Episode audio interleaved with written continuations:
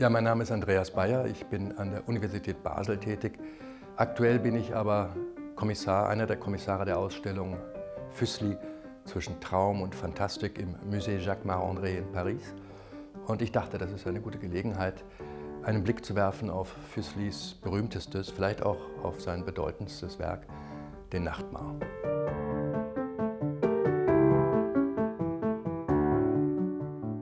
Wir sehen ein Querformat, das in zwei horizontale und eine vertikale gegliedert ist. Also ganz abstrakt sozusagen eine Spannung erzeugt durch ein Koordinatensystem, das eben durch diese zwei Figuren, ein Pferd und ein Kobold in der vertikalen und durch diese hingelagerte Frau in der horizontalen gegliedert ist. Das erzeugt unmittelbar Spannung, die sozusagen einfach nur in der Geometrie an sich schon zum Tragen kommt.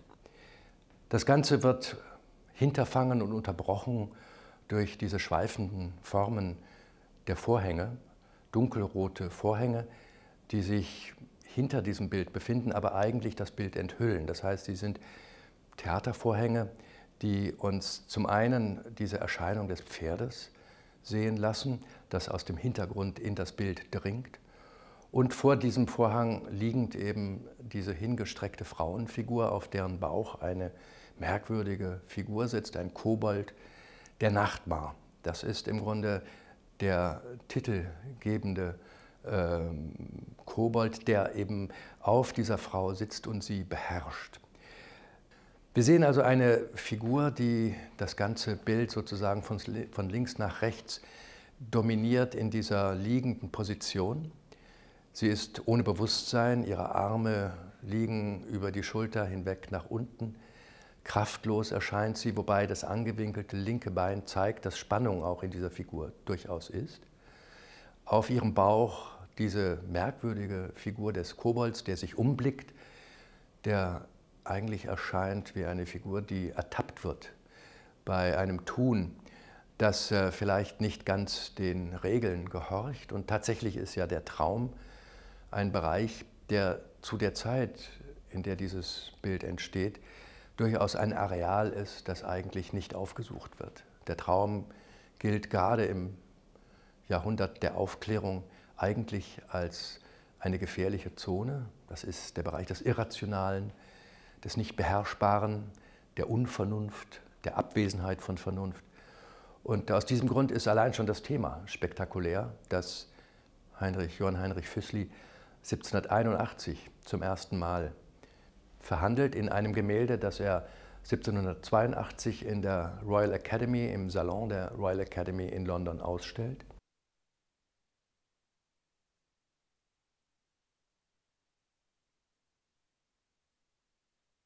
Dieses Bild, das Original, das, die erste Version, äh, ist heute in Detroit. Wir sehen hier eine Fassung von 1810 also eine rund 30 Jahre später angefertigte Version dieses Themas, was schon an sich darauf verweist, dass es sich um ein äh, Sujet handelt, das großen Erfolg hatte, sodass sich auch Füssli 30 Jahre später noch durchaus veranlasst sieht, das äh, auf Öl und Leinwand zu bannen. Es gibt vier Versionen, die Detroiter, es gibt eine weitere Version im Goethe-Museum in Frankfurt, es gibt eine in New York und diese, die wir hier vor uns sehen, äh, aus einer Basler Privatsammlung, eben von 1810. Und äh, es ist ein Gemälde, das äh, 1781 entsteht, 1782 erstmals gezeigt wird und sofort äh, Skandal erregt.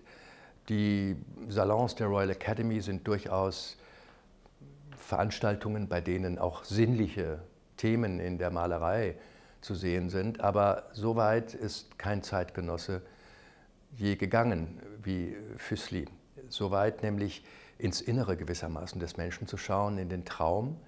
Wir sehen ja eine Figur, die beim Träumen dargestellt ist. Der Traum ist ein Gegenstand, der in der Malerei, der europäischen Malerei, immer wieder vorkommt. Das sind dann aber mystische Träume, Visionen, religiöse äh, Fantasien äh, oder Ikonografien, also Jakobs Traum von der Leiter oder Konstantins Traum von der Schlacht an der Milwischen Brücke und so weiter und so fort. Der Traum aber ohne eine christliche Ikonografie oder eine mystische Vision kommt in der Kunst eigentlich nicht vor. Es gibt ein großes bedeutendes Beispiel von 1525, Albrecht Dürers Traumgesicht. Das ist vielleicht das erste Mal, dass ein Künstler einen Traum darstellt und auch beschreibt. Er aquarelliert ihn und gibt einen Text dazu. Und dann kommt eigentlich erst Füssli, 1781, mit diesem Gemälde. Wir sehen aber nicht den Traum, sondern wir sehen eine Figur träumend und wissen nicht, was sie träumt. Wir sehen diesen Kobold und der lässt uns vermuten, dass es sich um etwas Bedrohliches handelt, dass diese Frau heimsucht. Aber wir können es eigentlich nicht deuten. Wir haben keine äh, Möglichkeit, in äh, diesen Traum hineinzublicken. Wir können nur an der Reaktion der Frau vielleicht ablesen, worum es sich handelt bei diesem Traum.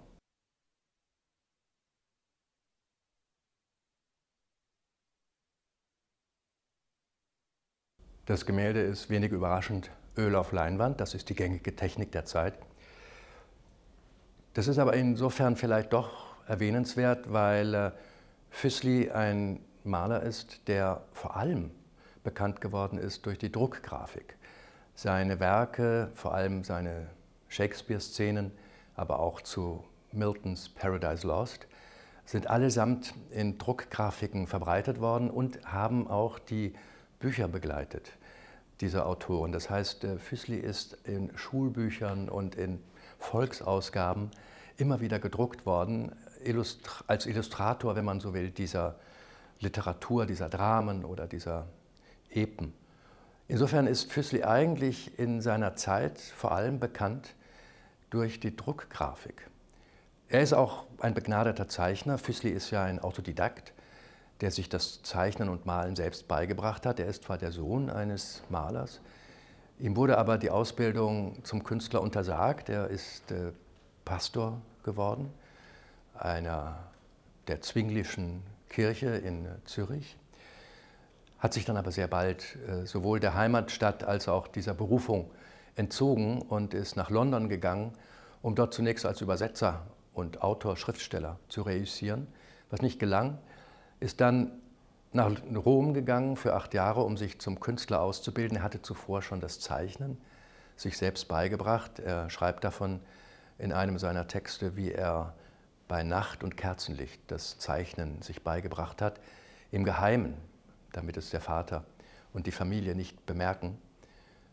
Mir scheint es auch aufschlussreich, weil tatsächlich im Werk Füßlis eigentlich kein Tageslicht herrscht. Es gibt eine Zeichnung, ich kenne nur eine, in der Tageslicht zu sehen ist, ansonsten sind das alles Nachtstücke. Füßli ist der Maler der Nacht, aber er ist auch der Maler der Nacht, nicht nur weil er das Abgründige, das Vorromantische, wenn man so will, aufsucht, sondern er ist der Maler der Nacht, weil die Nacht ihn als Zeichner hervorgebracht hat. Wir sehen ja ein extremes Hell-Dunkel in diesem Gemälde. Eine Lichtquelle, die uns nicht deutlich ist. Das Licht scheint von vorn oder von der Seite zu kommen. Möglicherweise strahlt dieses Licht aber auch aus dem Bild selbst heraus. Hell-Dunkel ist äh, eigentlich die Kombination, in der Füßli vorzugsweise malt. Er ist einer, der eben aus der Erfahrung des nächtlichen Zeichnens bei Kerzenlicht sich auch daran gewöhnt hatte, in solchen Kontrasten zu malen. Er ist ein Bewunderer Rembrandts. Das sieht man nicht zuletzt auch in diesem Clair-Obscur, in dem Hell-Dunkel seiner Malerei, das er auch natürlich während seines Romaufenthalts in den Malereien des Caravaggio kennengelernt haben wird.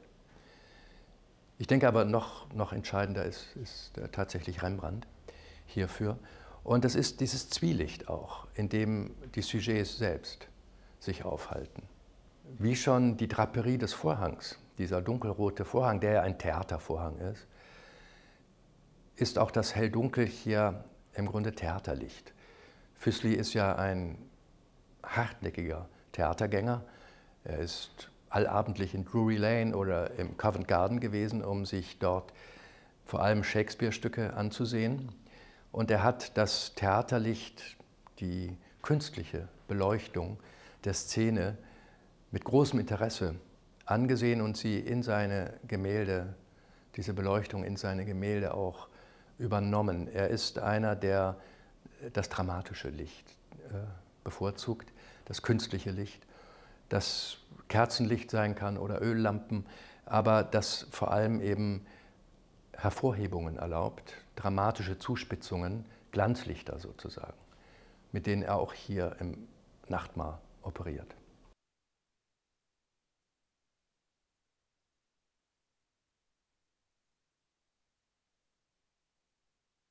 Füßli ist ganz und gar ein Erneuerer. Er ist ein Maler, der nicht wirklich Historiengemälde malt, auch keine Landschaften, wenige Porträts.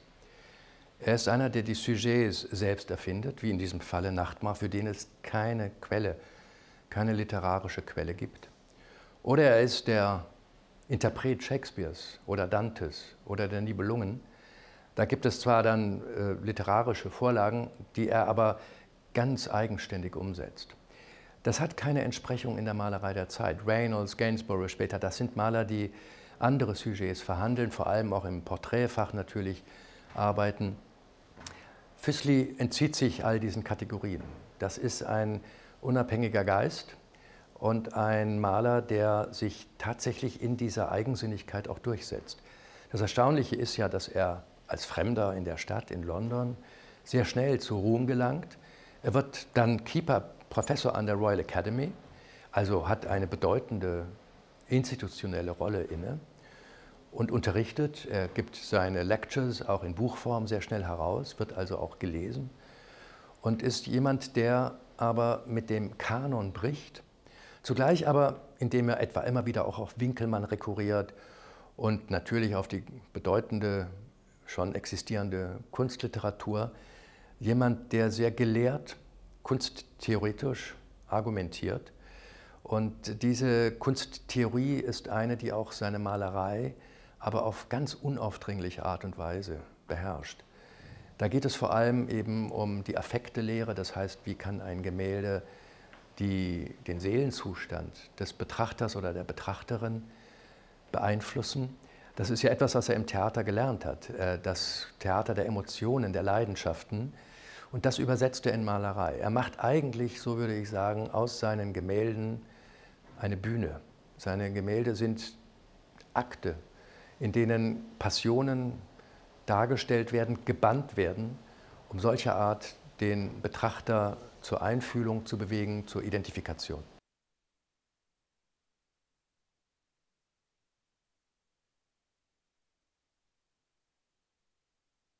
Das Bild, als es 1782 in der Royal Academy zu sehen war, hat tatsächlich auch Reaktionen hervorgerufen, die nicht nur begeistert und skandalisiert waren, sondern tatsächlich äh, Furcht äh, zeigten vor diesem Sujet.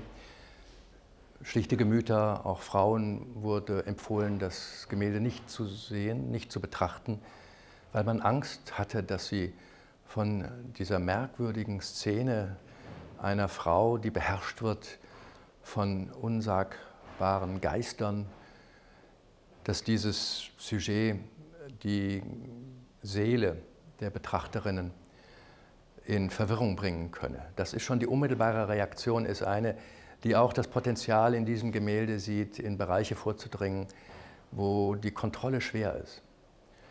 Die Rezeption ist ähm, eine, in der auch Karikaturen sich des Gegenstands annehmen.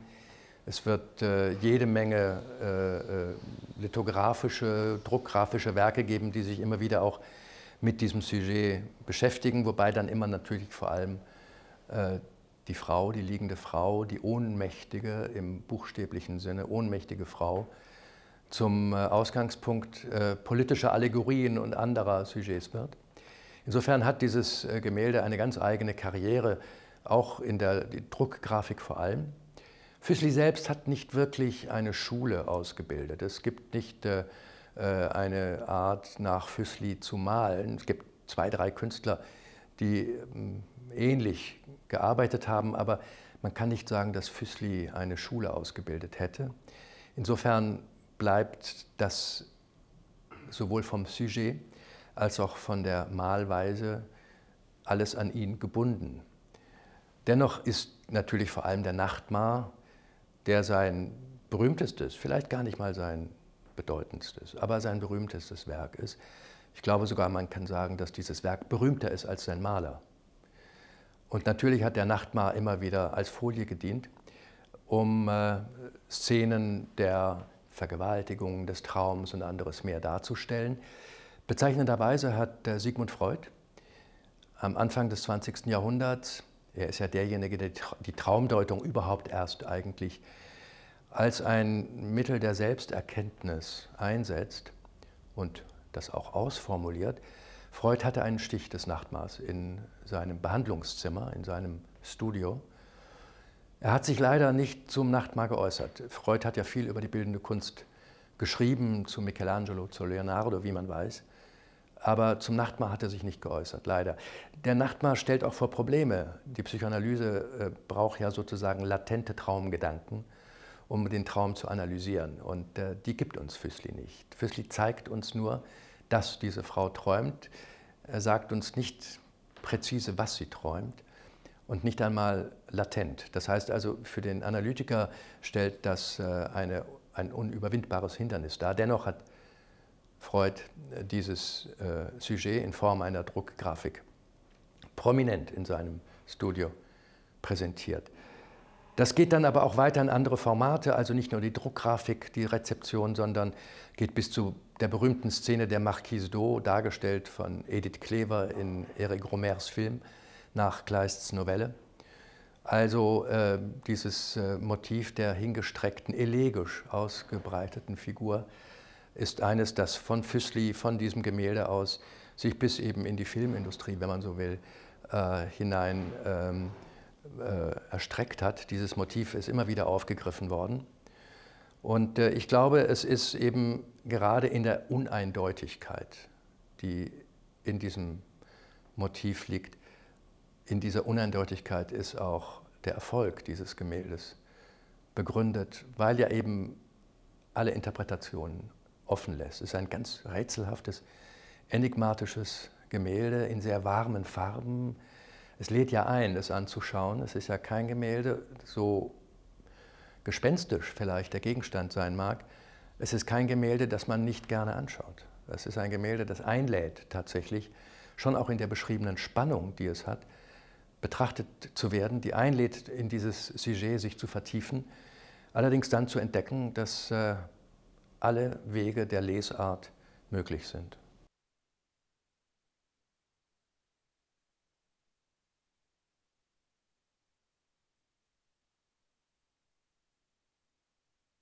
Ich selbst habe mit diesem Gemälde, mit dieser Version von 1810 ein besonderes äh, Verhältnis. Es gehört in eine Basler Privatsammlung, mit der ich viel Umgang habe, in der ich immer wieder auch zu Besuch bin. Insofern ist das ein Gemälde, das ich sehr häufig sehe und auch gerne sehe.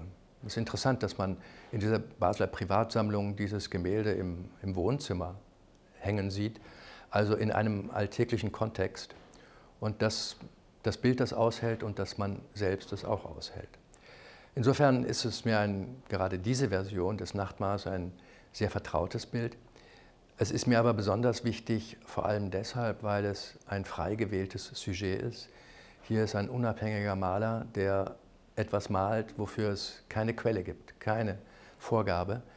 Und äh, Füßlis unbändige Freiheit im Duktus der Malweise, im Verhandeln der Sujets, im Erfinden von Themen, die bündelt sich für mich in diesem Gemälde wie in keinem anderen seines Oeuvres. Insofern ist es mir besonders lieb, weil es eine Freiheit des Künstlers vor Augen führt, von der wir letztlich auch als Betrachter eigentlich immer nur träumen können.